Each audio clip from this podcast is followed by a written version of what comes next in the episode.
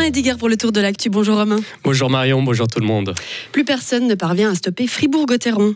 Les Dragons remportaient hier soir un 11e succès en 13 matchs et trônent toujours en tête de la National League. Devant leur public, ils se sont imposés facilement 4 à 1 contre Cloton, assurant leur succès au cours des deux premiers tiers. En début de rencontre, on a appris la prolongation de contrat de 4 ans de Nathan Marchand.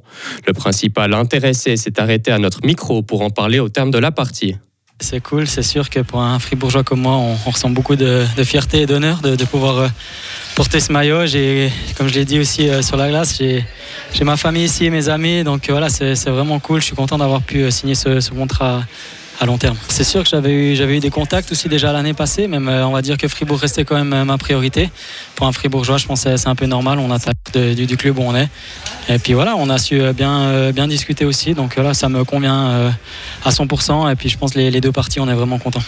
Fribourg-Gotteron se rendra ce soir à Rapperswil. Les Dragons sont en tête du classement, 4 points devant Zurich, mais avec un match en plus.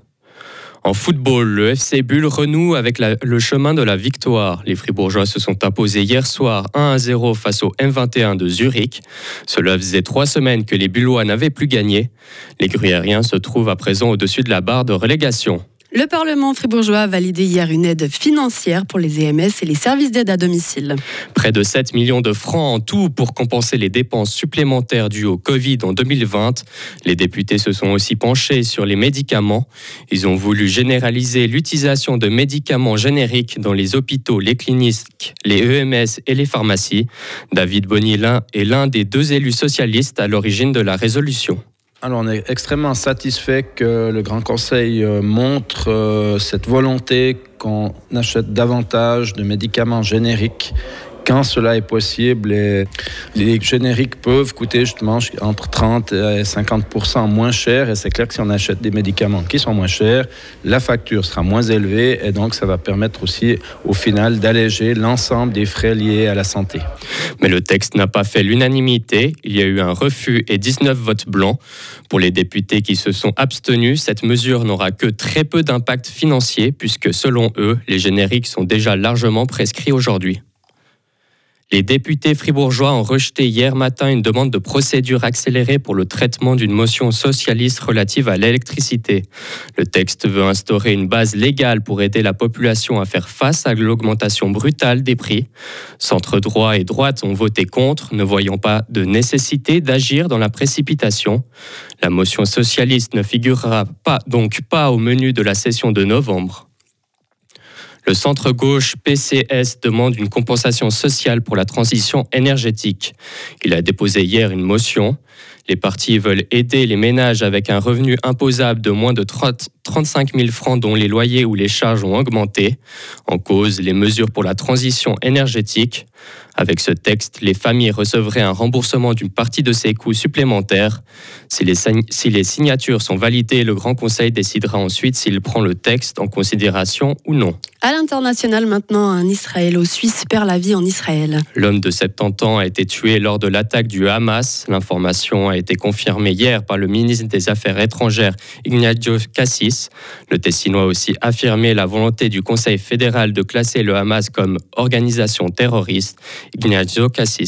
L'avis du Conseil fédéral, il a clairement exprimé sa vie que Hamas doit être qualifié d'organisation terroriste. Comment le faire vu qu'en Suisse, on n'a pas d'habitude? C'est un changement quelque part de manière de procéder. C'est pour ça qu'il a demandé à la task force qui a été créée mercredi au niveau fédéral de procéder aux éclairages nécessaires pour voir le chemin pour y arriver. Donc c'est trop tôt pour vous dire quel sera le bon chemin, quelle loi ou quelle autre loi, etc. Il faut le faire selon l'ordre juridique suisse. Hier, Ignazio Cassis a également appelé les belligérants au respect du droit international humanitaire. Suisse cesse ses vols d'évacuation d'Israël pour raison de sécurité. La compagnie aérienne a annulé hier ses deux rapatriements d'Israël, deux trajets qui étaient prévus aujourd'hui. Dès aujourd'hui, il faut s'attendre à une nouvelle escalade de violence et à une offensive israélienne. Pour ces raisons, Suisse suspend ses vols d'évacuation jusqu'à nouvel ordre. Alerte à la bombe à Vaduz. Le centre-ville de la capitale a été fermé cette nuit. Finalement, aucun agent n'a été identifié. La zone temporairement fermée a pu réouvrir. Et avant de passer à la météo, sachez encore que la Suisse a vécu un été record. Le nombre de jours à 25 degrés ou plus a été supérieur cette année par rapport à l'été passé. Si on enregistre sa deuxième plus grande fréquence de température estivale, Berne, Genève ou encore Zurich ont aussi vécu la deuxième saison la plus chaude de leur histoire. Merci beaucoup Romain, on vous trouve à 7h30. Retrouvez toute l'info sur frappe et frappe.ch.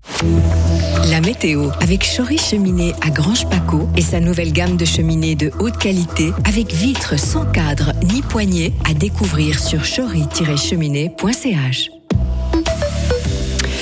C'est un temps euh, le plus souvent nuageux euh, pour euh, ce samedi avec par moments des précipitations. Quelques éclaircies sont possibles vers la mi-journée.